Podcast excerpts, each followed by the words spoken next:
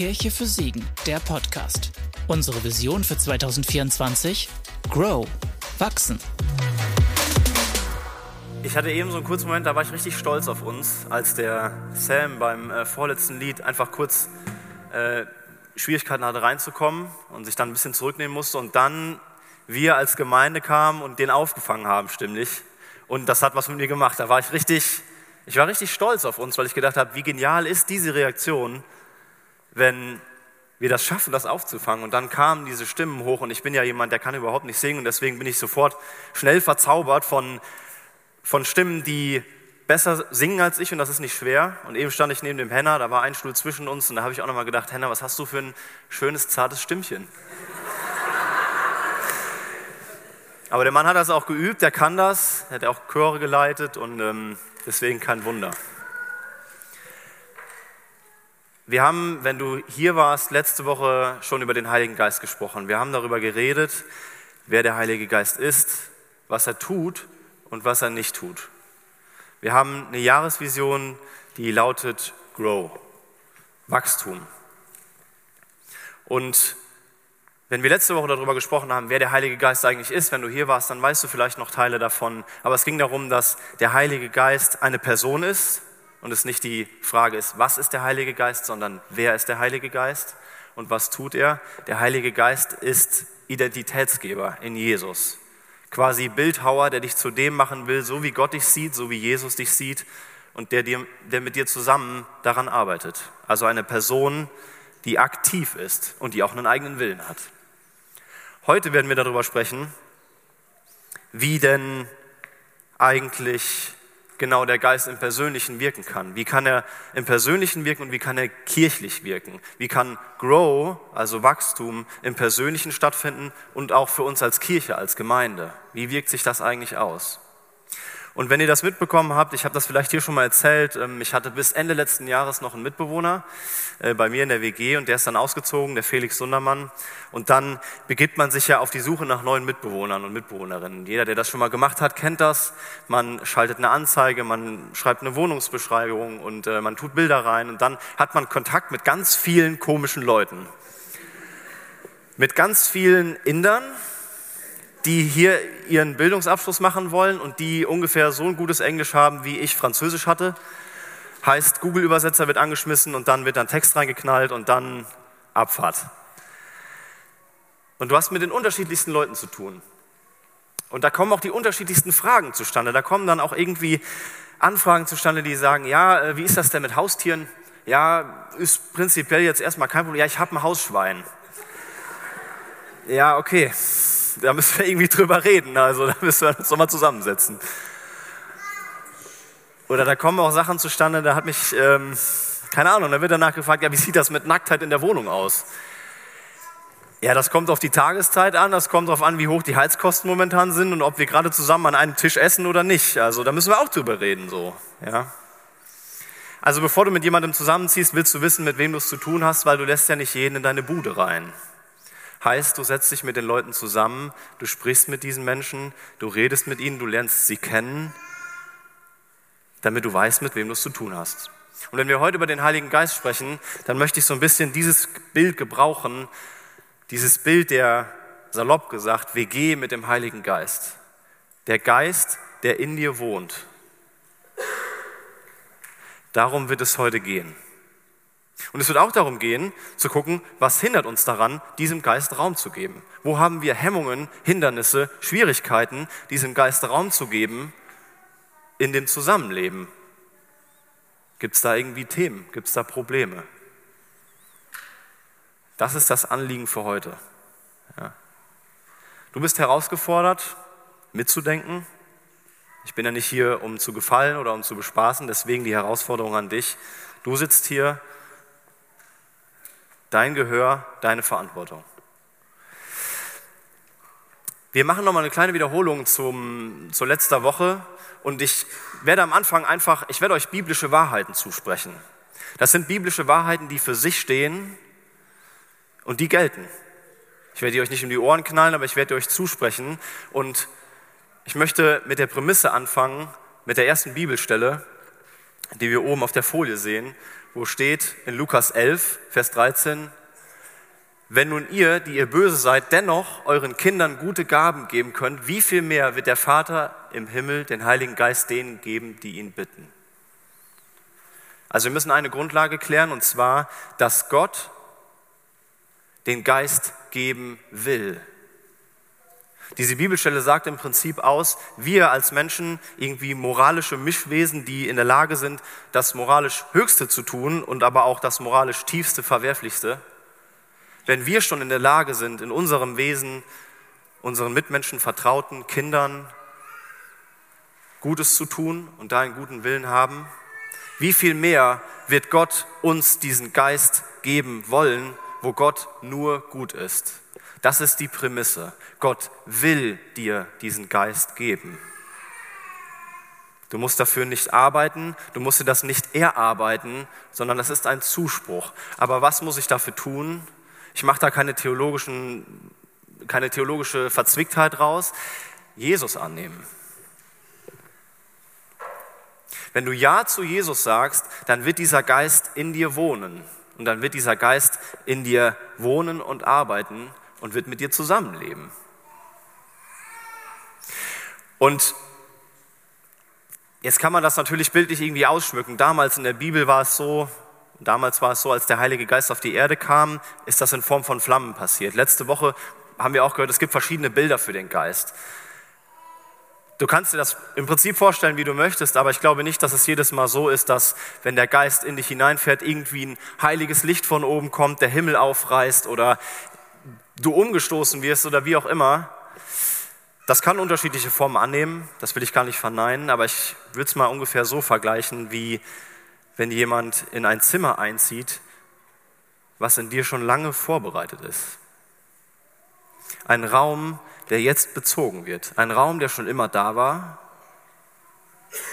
und in den jetzt eingezogen wird. Eine Tür, die aufgemacht wird, jemand, der jetzt mit dir zusammen wohnt. Herzlichen Glückwunsch, du lebst jetzt in der WG. Das ist die Grundprämisse.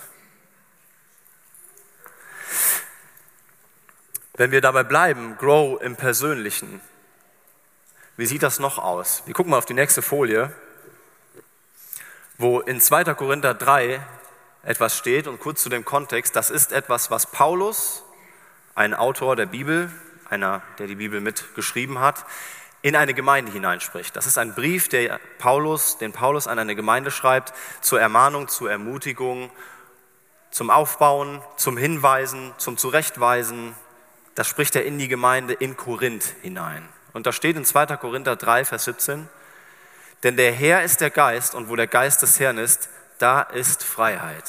Was lernen wir hier über den Heiligen Geist? Da, wo der Geist ist, ist Freiheit. Freiheit wovon? Das könnten wir jetzt unendlich groß ausschmücken. Freiheit von Selbstzweifel, Freiheit von Angst, Freiheit von Furcht, Freiheit von Abhängigkeit, Freiheit von Schuld, Freiheit von Versagensängsten, Freiheit von Zwang und Freiheit von Angst. Da, wo der Geist des Herrn ist, da ist Freiheit. Das ist wichtig zu verstehen. Da, wo der Geist in deinem Leben mehr Raum bekommt, nehmen andere Dinge ab. Dinge, die dich binden, die dich knechten wollen, die dich runterziehen wollen, die dich schlecht machen wollen. Eine weitere biblische Wahrheit, Johannes 14, Vers 26. Aber der Tröster, der Heilige Geist, den der Vater senden wird in meinem Namen, der wird euch alles lehren und euch an alles erinnern, was ich euch gesagt habe. Ihr müsst euch das so vorstellen, damals war Jesus auf der Erde, der war mit seinen Jüngern unterwegs und Jesus ist ans Kreuz gegangen, wurde gekreuzigt, ist gestorben, ist wieder auferstanden und ist danach in den Himmel aufgefahren. Heißt, Jesus war weg. Jetzt müsst ihr euch die Jünger vorstellen, die wie so ein aufgescheuchter Haufen Hühner rumgelaufen sind und natürlich Panik hatten, weil die gesagt haben, Jesus, du bist jetzt weg. Und er hat das vorher angekündigt. Er hat keine E-Mail geschrieben, sondern er hat gesagt, hier Leute, es wird eine Zeit kommen, da werde ich nicht mehr hier sein. Und dementsprechend waren die Jünger verunsichert und haben gesagt, ja, aber wie sollen wir denn jetzt weitermachen? Und Jesus hat gesagt, da wird jemand an meiner Stadt kommen und es ist gut, dass ich gehe, und da wird jemand kommen, der wird euch alles lehren und euch an alles erinnern, was ich euch gesagt habe. Bedeutet, der Heilige Geist steht im Lehren Jesus nichts nach. Auch heute noch. Das bedeutet, wir haben keinen Lehrer verloren, nur weil Jesus heute nicht mehr physisch auf dieser Erde wandelt. Der Geist ist also derjenige, der uns lehrt und der uns hilft zu verstehen. So ein Stück weit das Mindset Gottes, das uns hilft zu verstehen, Lehre zu verstehen und das auszulegen, was Jesus damals schon gesagt hat. Wie sieht das aber gemeintlich aus? Wenn wir jetzt gucken als Kirche für Siegen, wie sieht Grow in Verbindung mit dem Heiligen Geist bei uns denn eigentlich kirchlich aus? Wie kann das da passieren? Was hat der Geist noch für Aufgaben? Was hat der Geist getan? Wie hat er gewirkt? Wir gucken mal die nächste Bibelstelle in 2. Timotheus Vers 3, äh, Vers 16. Denn die ganze Schrift ist von Gott eingegeben und nützlich zur Lehre, zur Überführung, zur Besserung und zur Unterweisung in der Gerechtigkeit, damit der Mensch Gottes vollkommen und zu jedem guten Werk befähigt sei. In der Predigtvorbereitung ist mir eine Sache sehr, sehr wichtig geworden. Viele Dinge sind mir wichtig geworden, aber das im Besonderen. Ich möchte an dieser Stelle mal ausdrücken, dass wir als Kirche für Siegen, das steht auch auf unserer Website, die Bibel als Grundlage nehmen für das, was wir hier tun. Ich sage das deswegen, weil ich, weil ich das Gefühl habe, dass man sich ganz schnell in schönen philosophischen Sätzen verlieren kann, auch in Gemeindebewegungen vielleicht verlieren kann, die ein Stück weit darauf verzichten, die Bibel als Grundlage zu nehmen und sagen, es ist wichtig, emotionale Strömungen wahrzunehmen. Es ist wichtig, aus einem Gefühl heraus, aus einem Gesellschaftsgefühl heraus zu handeln, zu predigen, zu sprechen, zu lehren. Und das sind Lehren und Bewegungen, die fassen aber nicht Fuß auf der Bibel und auf dem Wort Gottes, sondern auf einem, auf einem Gefühl, auf einer Einstellung, auf, einem, auf einer ungefähren Einschätzung. Es geht darum, an gesellschaftlichen Pulsen irgendwie anzuknüpfen, Die ganze Schrift ist von Gott eingegeben und nützlich zur Lehre. Und wir hier in der Kirche für Siegen berufen uns darauf. Ich würde nicht sagen, dass jemand, der die Bibel nie gelesen hat, nicht trotzdem Beziehung zu Gott haben kann. Aber ich würde auch sagen, dass die Bibel als Grundlage für ein Leben im Glauben niemals nebensächlich wird oder nicht notwendig. Hier lesen wir auch, dass der Heilige Geist bereits Autor war, denn die ganze Schrift ist von Gott eingegeben. Wenn man das sprachlich zurückverfolgt und dieses Wort eingegeben verfolgt, dann wird man auf einen griechischen Begriff Pneuma zurückkommen und der bedeutet gehaucht, Gott gehaucht, Geist gehaucht. Der Atem Gottes, der auch als Heiliger Geist beschrieben wird, der in Menschen hinein das Wort Gottes gibt. Man könnte jetzt im Betrieb sagen, dass das ein Ghostwriter ist. Derjenige, der die Schrift eingibt und der hilft zu checken, Gott, was willst du sagen? Und dann haben Leute damals die Bibel geschrieben und haben das aufgeschrieben. Durch Gott eingegeben, durch den Heiligen Geist verstanden. Menschen haben es aufgeschrieben, im Geist. Also der Heilige Geist ist Autor. Und ich glaube, das ist ja damals gewesen wie heute. Heute schreiben wir keine neuen Bibeln mehr, aber wir schreiben Bücher, die vom Geist geprägt sind die tiefe Wahrheiten ausdrücken, die auf der Bibel fassen, auf der Bibel, in der Bibel ähm, ja, die Grundlage finden. Und ich glaube, auch das ist Geist gewirkt. Also ist der Heilige Geist auch heute noch Autor. Wir gucken weiter in der nächsten Bibelstelle, wenn wir auf die Gemeinde gucken, in Korinth wieder, in 1. Korinther 2, Vers 11 wo steht, denn wer von den Menschen, denn wer von den Menschen weiß, was im Menschen ist, als nur der Geist des Menschen, der in ihm ist. So weiß auch niemand, was in Gott ist, außer der Geist Gottes. Ganz einfache Sache. Ich kenne mich gefühlt am besten. Du kennst dich tendenziell besser als jeder andere, der hier sitzt. Dein Geist kennt dich. Gottes Geist kennt Gott. Wenn wir jetzt Gottes Geist in unser Leben lassen, bauen wir eine Verbindung auf zu Gott und checken, wie Gott tickt. Der Heilige Geist ist der, der uns Gottes Herz nahe bringt und zeigt, wie Gottes Herz schlägt. Ohne diesen Geist verstehen wir Gott nicht. Und ich glaube, auch ohne den Geist können wir keine Bibel lesen und wirklich verstehen, was darin passiert. Dann ist das eine nette Ansammlung von toten Buchstaben und ein schöner Text, aus dem man philosophische Lehren ziehen kann, die für sich genommen auch gut sind, aber die niemals das volle Potenzial dessen ausschöpfen, was Gott damit eigentlich sagen will.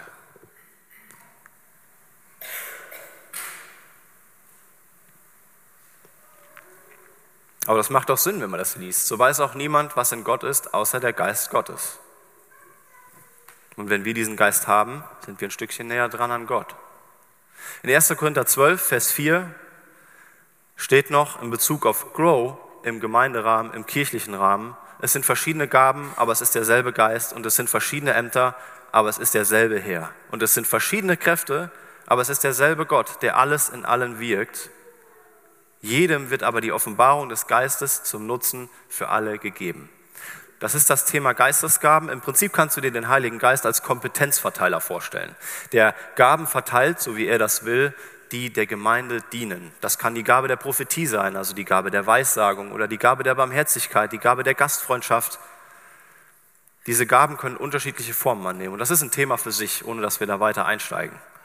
Aber der Heilige Geist ist derjenige, der in Gemeinden, in Kirchen Gaben verteilt und wozu?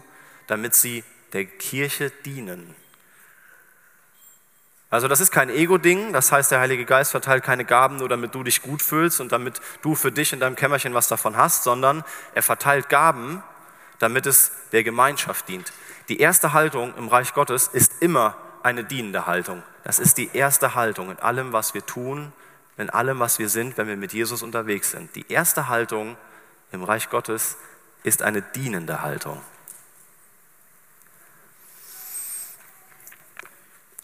Das waren jetzt viele Bibelstellen. Seid ihr noch bei mir? Okay, voll. Wenn ich das so lese und wenn ich über den Geist lese, ich weiß nicht, wie du dich damit fühlst, aber ich musste an folgendes Bild denken, was wir auf der nächsten Folie sehen. Wer weiß, wo das ist? Eine Person also von einer anderen. Er Aha, okay, gut. Sam, wo ist das?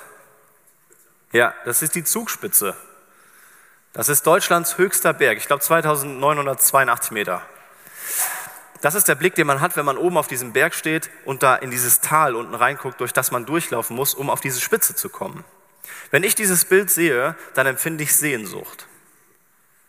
Wenn ich dieses Bild sehe, dann vermisse ich etwas. Das vermisse ich.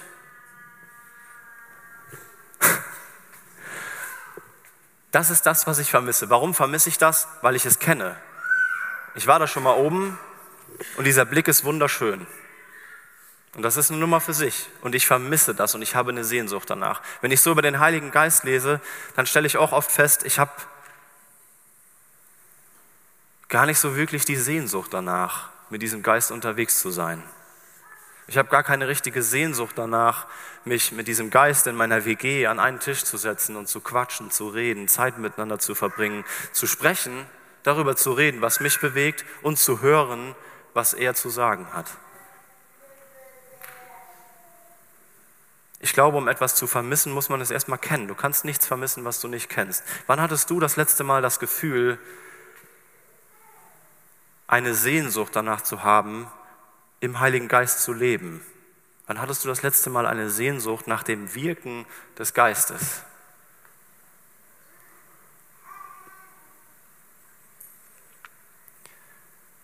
Ich habe das über weite Strecken nicht. Und ich glaube, das schmerzt Gott und ich glaube, das schmerzt dem Heiligen Geist und es ist schade. Und es tut mir auch weh, mal mehr, mal weniger, weil ich weiß, was ich da verpasse. Also lasst uns als Kirche und auch du persönlich wieder reinkommen, erstmal an den Punkt zu sagen, ich habe eine Sehnsucht danach und ich habe einen Hunger danach. Ich will Gottes Wirken sehen. Ich möchte das erleben. Ich will das fühlen oder zumindest zu dem Punkt kommen, an dem du es vermisst. Denn aus dem Vermissen heraus entsteht die Sehnsucht. Lasst uns da hinkommen als Kirche, damit wir hier sonntags Gottesdienst feiern und sagen, ich will, Heiliger Geist, ich wünsche mir, mein Gebet ist, dass du hier wirkst. dass du hier tust und werkelst, dass du machst, dass du leitest, dass du führst. Ich wünsche mir das. Wie genial wäre das, wenn wir da als Kirche hinkommen, in dieser Vision, grow. Jetzt haben wir darüber gesprochen, was der Heilige Geist ist und was er macht. Und es ist noch wichtig, darüber zu sprechen, was ist er nicht und was tut er nicht. Das haben wir letzte Woche schon angerissen. Gerrit hat schon darüber gesprochen. Es gibt zwei Begriffe, die so im christlichen Begriffs, äh, in der Begriffssammlung so um sich gehen. Und das sind einmal die Begriffe charismatisch und konservativ. Für diejenigen, die das Wort noch nie gehört haben oder die Begriffe noch nie gehört haben, konservativ bedeutet, ganz vereinfacht ausgedrückt, eine eher introvertierte, nach innen gelebte Art und Weise, mit Gott, mit dem Geist zu leben. Ganz einfach ausgedrückt. Charismatisch bedeutet eine eher extrovertierte, nach außen gezeigte, nach außen hingerichtete Art und Weise, mit dem Geist, mit Gott zu leben. Das sind Begriffe, die haben wir uns zurechtgelegt. Es ist wichtig, dass das Begriffe sind, die wir uns erdacht haben. Ich glaube nicht, dass der Heilige Geist per se konservativ ist oder charismatisch ist.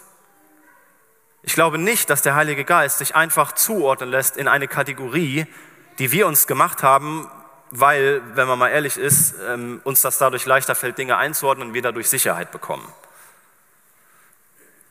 Ich glaube nicht, dass er sich einfach einordnen lässt. Ich glaube aber auch nicht, dass es ein zu viel des Heiligen Geistes gibt. Ich glaube nicht, dass es ein zu viel des Guten gibt, ein, ein Deckel, der sagt, ja, bis hierhin waren wir ganz gut unterwegs, aber dann reicht's auch. Und jetzt, ne, wir sind Siegerländer, wir gucken uns vieles an, wir verschränken die Arme, wir lehnen uns erstmal zurück, wenn wir abends vor der Tagesschau sitzen, ah, da, da alles so, ah, ne, da sind wir schon mal ein bisschen knuffelig. Und ich glaube, so ist das in Bezug auf den Heiligen Geist auch. Wir müssen aufpassen, wir müssen wirklich aufpassen, dass wir nicht einfach Kategorien entwickeln, nur damit es uns besser geht und dadurch machen wir den Geist klein. Wir sind ja als Kirche für Siegen irgendwo da, würde ich sagen, in der Mitte. Wir sind weder besonders extrovertiert noch besonders introvertiert. Wir bewegen uns irgendwo dazwischen.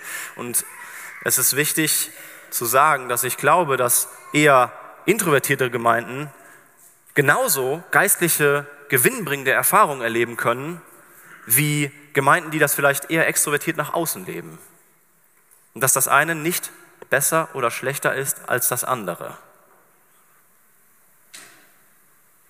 Eine Gemeinde, die aus unserer Sicht eher introvertiert ist, ruhiger ist, der würde ich niemals eine geistliche Erfahrung absprechen.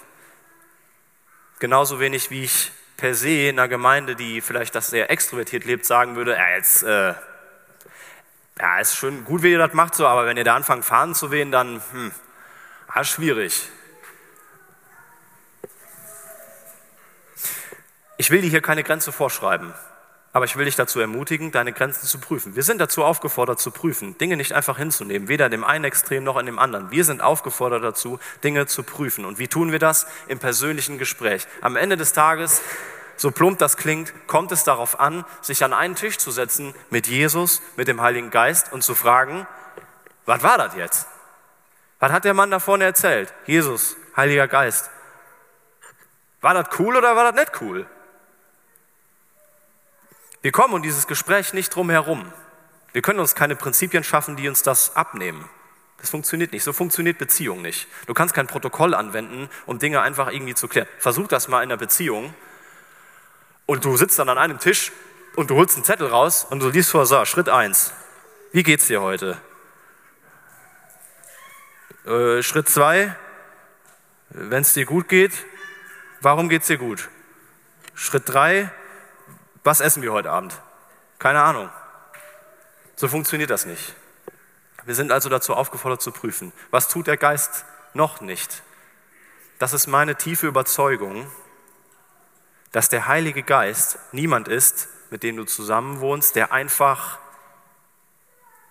ungesunden Kontrollverlust hervorruft.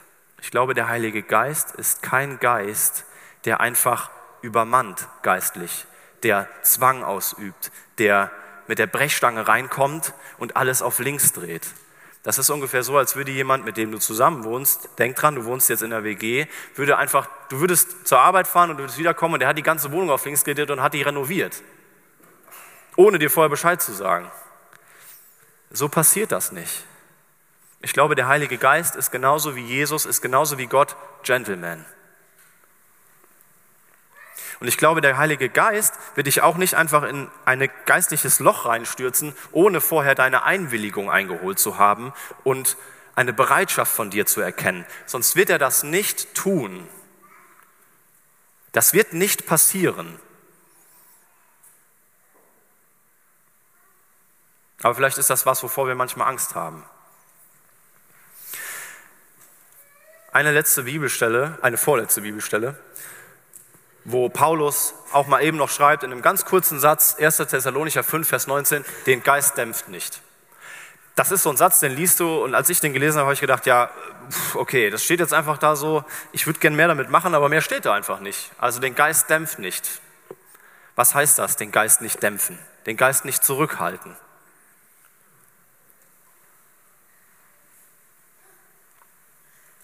Wo dämpfen wir den Geist? Wo dämpfst du den Geist? Dämpfen ist doch so ein Wort. Wo hältst du den Geist zurück? Wo nimmst du ihm Raum zu wirken? Ich glaube, das kann ganz, ganz viele verschiedene Gründe haben, warum wir den Geist dämpfen. Wir sind Menschen, wir haben ein Ego. Wir haben Probleme mit unserem Ego.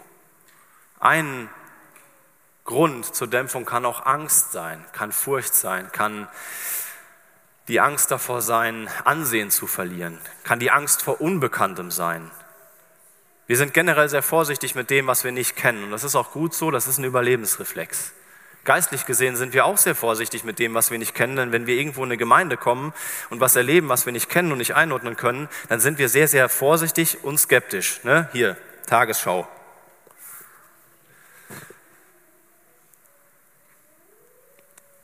Was sind Gründe dafür, die uns im Geist dämpfen? Angst zu haben vor, vor Unbekanntem. Vielleicht haben wir auch Angst vor Enttäuschung. Wie sieht das aus, wenn ich jetzt schon mit dem Geist zusammenwohne, der Heilige Geist in mir ist, ich Jesus nachfolge und ich bete um Dinge, aber nichts passiert? Kriege ich dann Schiss? Oder wie sieht das aus? Denke ich dann, ich habe irgendwas falsch gemacht, ich habe irgendwas nicht richtig gemacht, ich habe nicht gebetet, na dann lasse ich es lieber. Ich rede mir ein, ich brauche es nicht. Ich habe Furcht davor. Wie sieht das aus mit Angst vor geistlichem Ansehen? Ich bin der Überzeugung, dass wenn wir als Gemeinde und wir als Einzelne in der Kirche für Siegen mehr dumme Fragen stellen würden, würde diese Kirche noch mehr wachsen. Ich glaube, wir sind das ist die Gefahr. Je versierter wir sind in einem Bereich, desto weniger stellen wir, stellen wir vielleicht dumme Fragen, weil wir das Gefühl haben, wir haben eine sehr große Fallhöhe. Versteht ihr? Wenn ich eine tiefe Überzeugung habe, die ich mein Leben lang gelebt habe, dann ist die Fallhöhe umso größer, wenn diese Überzeugung auf einmal in Frage gestellt wird. Jesus hat das regelmäßig gemacht und ist zu Pharisäern hingegangen und hat Überzeugungen und Lehren in Frage gestellt und hat das regelmäßig getan. Nicht um einfach nur den ans Bein zu pinkeln, sondern um zu irritieren und ja auch zu provozieren, aber am Ende immer, um damit auf Gott zu zeigen und zur Beziehung zu führen. Nie einfach nur aus Lust und Laune. Und ich glaube, das kann auch passieren, wenn wir mit dem Heiligen Geist, der Lehrer ist, wir erinnern uns, unterwegs sind, dass tiefe Überzeugungen in Frage gestellt werden. Und je tiefer diese Überzeugung ist, desto größer wird die Fallhöhe und desto unbeweglicher werden, werden wir vielleicht im Kopf. Wenn du jetzt irgendwie 20 Jahre lang nimm zwei Lachgummis gegessen hast und dir dann nach 20 Jahren jemand sagt, so pass mal auf, ähm, da sind ja keine echten Früchte drin. Und der hat sein Leben lang gedacht, er hätte sich gesund ernährt, weil der Früchte gegessen hat, dann wird er da stehen und wird erstmal mit sich selber zu tun haben. Wenn du hier sitzt und du hast eine geistlich tiefe Überzeugung, die vielleicht ins Rütteln kommt oder erstmal nur in Frage gestellt wird, wenn du mit dem Geist unterwegs bist, dann bist du darin herausgefordert, das zu prüfen und dich in Frage stellen zu lassen. Und das ist sehr, sehr schwierig. Die Pharisäer, das waren die Schriftgelehrten damals, haben gedacht, die hätten ausgelernt. Gretel, wo bist du, Granate? Wie alt bist du? 52. 53. Würde, eine Frage an dich. Kannst du mich hören? Ja, ich, ich meine dich. Ich meine dich. Ist nicht schlimm. Ich habe eine Frage an dich. Würdest du sagen, dass du in deinem Alter ausgelernt hast? Was für eine gute Antwort.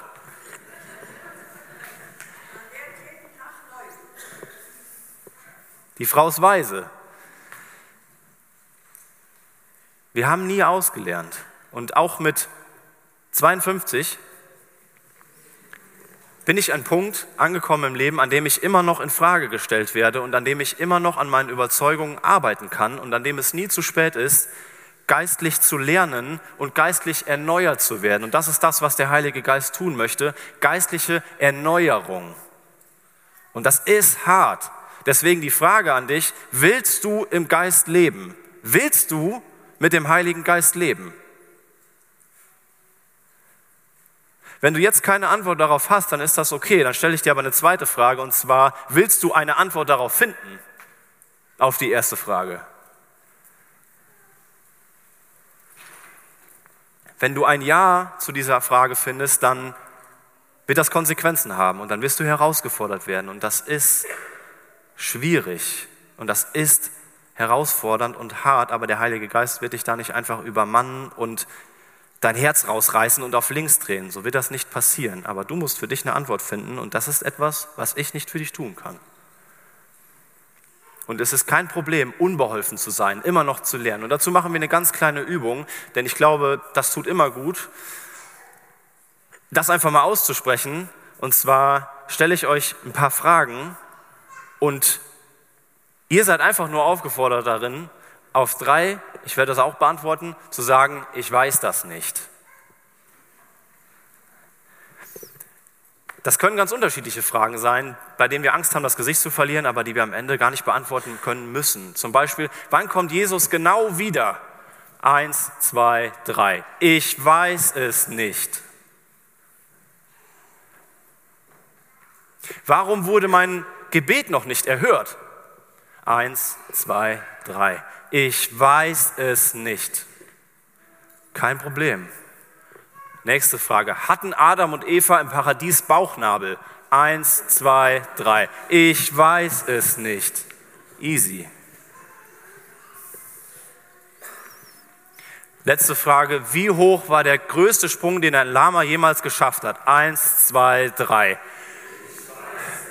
Falsch. 1,13 Meter. Hat was gelernt. Das ist gar kein Problem. Kein Thema.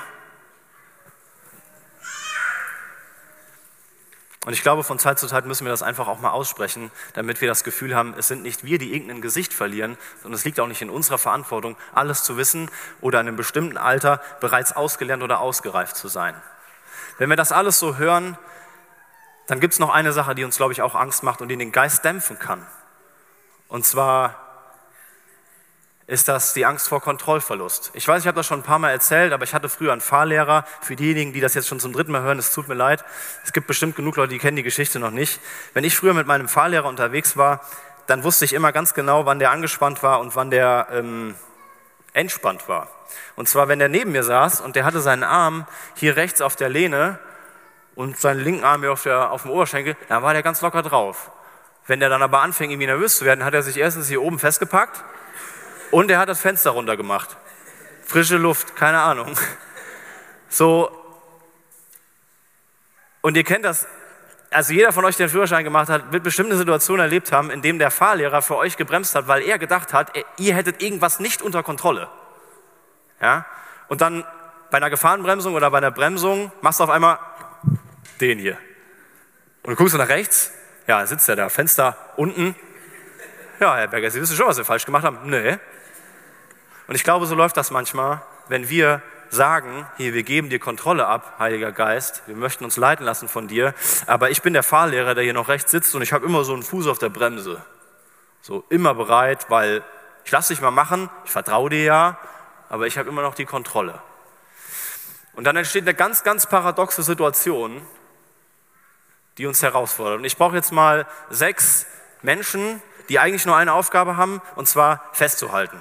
Die müssen einfach nur etwas festpacken. Die müssen standhaft sein und grifffest sein.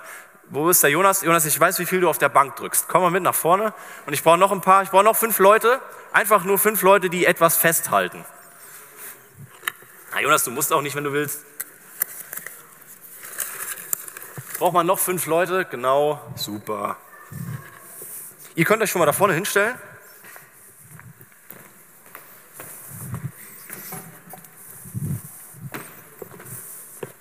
Wie ihr euch direkt schön in eine Reihe aufstellt. Macht ihr gut.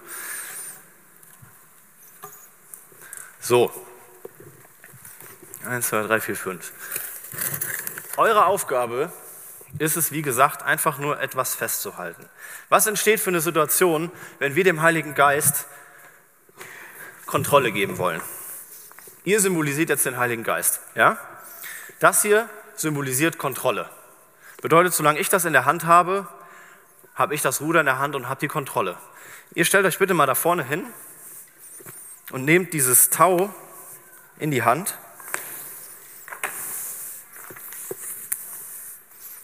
Jeder von euch kann da ein Ende festpacken oder einen Teil von diesem Tau. Ja, kein. Nee, fünf Enden haben wir nicht, das ist richtig. Geht ruhig noch nach da, ihr könnt, genau, wir haben ja. Ja, noch weiter. So.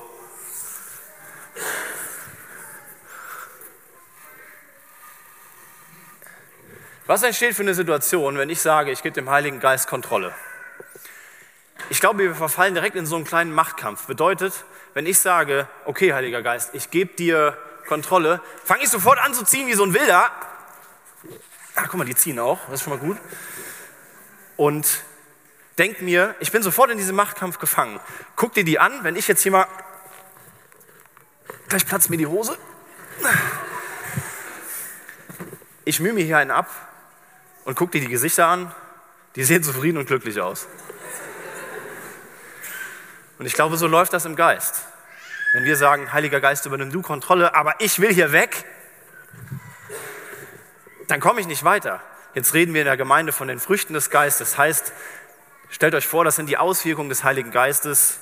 Frieden, Freude, Eierkuchen. Und ich will dahin. Und da ist der Geist. Und jetzt ziehe ich. Ich komme da nicht hin. Ich komme da nicht hin. Ich kann mal gucken, ob ich. Okay, das könnte gehen. Ich komme da nicht dran. Solange wir in diesem Machtkampf sind, komme ich nicht an diese Früchte. Das ist so, als würde ich mich nach der Konsequenz ausstrecken, ohne mit der Ursache vertraut zu sein. Was kann ich also machen? Ich kann da hingehen und dann sagen, Leute, lasst uns da zusammen hingehen. So, dann kommt ihr alle mit.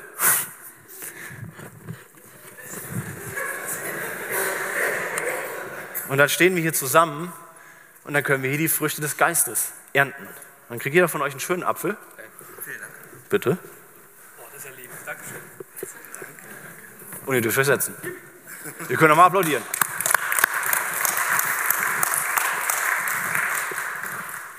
Also ihr wisst, was ich meine, ja?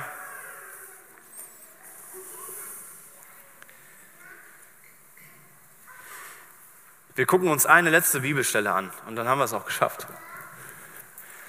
Und zwar in Römer 6 steht, in Römer 6, Vers 8, aber fleischlich gesinnt sein bedeutet Tod und geistlich gesinnt sein bedeutet Leben und Frieden.